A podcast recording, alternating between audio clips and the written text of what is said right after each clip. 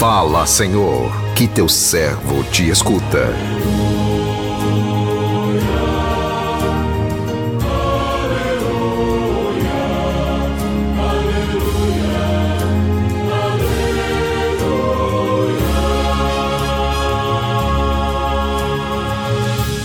O Senhor esteja convosco, Ele está no meio de nós. Proclamação do Evangelho de Jesus Cristo, segundo Mateus.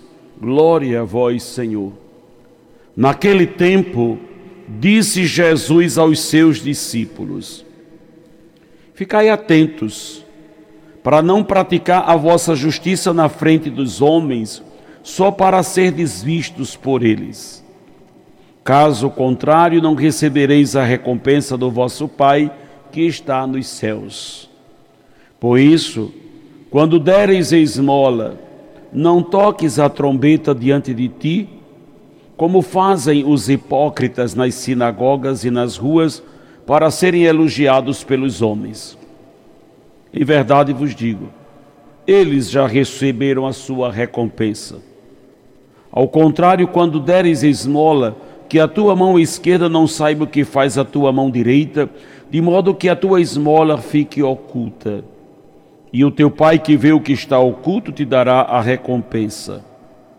Quando orardes, não sejais como os hipócritas, que gostam de rezar em pé nas sinagogas, nas esquinas das praças para serem vistos pelos homens.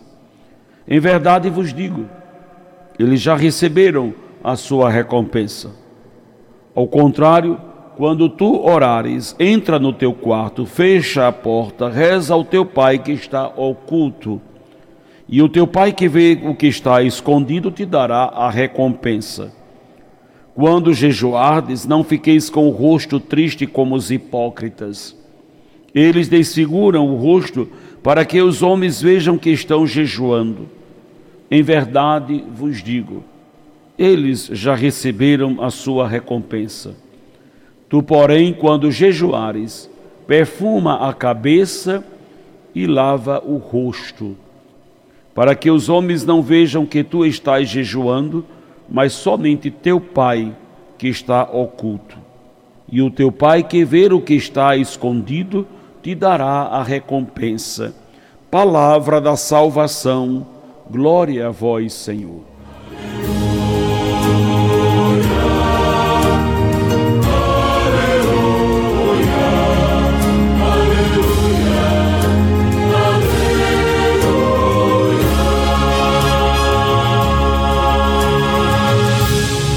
Meu irmão, minha irmã, ouvintes do programa Sim a Vida, o texto do Evangelho que acabamos de ouvir é lido comumente na quarta-feira de cinzas, no início da quaresma.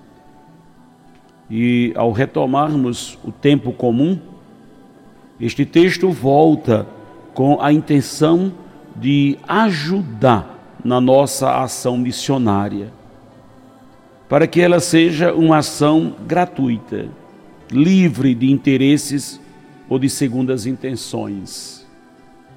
Não devemos agir com hipocrisia. Os hipócritas agem apenas para serem vistos pelos outros. Devemos prestar atenção para ver se nossas ações de justiça não são pautadas apenas na aparência. Deus não recompensa atos, por melhores que sejam, se eles forem praticados apenas para dar visibilidade a quem praticou. Tanto os atos de justiça quanto nossos outros nossas outras boas ações, nossa oração, jejum, não são considerados por Deus se por trás deles estiverem uma pessoa egoísta e que quer apenas aparecer, obter vantagens com tais procedimentos. Os atos reconhecidos por Deus são aqueles praticados na humildade, em silêncio, sem propagandas as recomendações do Evangelho de hoje né, é exatamente para que tenhamos o cuidado. Coloca diante de nós alerta sobre o perigo de cairmos na hipocrisia de praticar boas obras somente para sermos vistos, elogiados. Ver e crescer o nosso prestígio diante das pessoas. Então o texto nos apresenta três exercícios que nos ajudam a crescer na vida cristã, que é a esmola, a oração, o jejum. A esmola no seu sentido amplo é toda a nossa disponibilidade de ajudar o próximo, tanto materialmente como espiritualmente. A oração é o nosso contato íntimo e filial com Deus quando reconhecemos as nossas fragilidades e nos colocamos na sua dependência. O jejum é o exercício do autocontrole das nossas vontades. Quem tem um relacionamento com o irmão através da partilha da atenção para com os necessitados vive a caridade.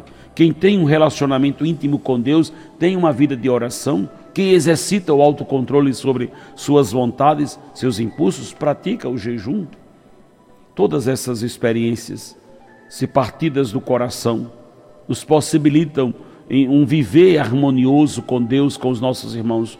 Porém, se junto a essas práticas estiver embutido o desejo de ser visto, de ser elogiado pelos outros, essas práticas do bem perdem o valor para quem as realiza, pois elas não partem do coração.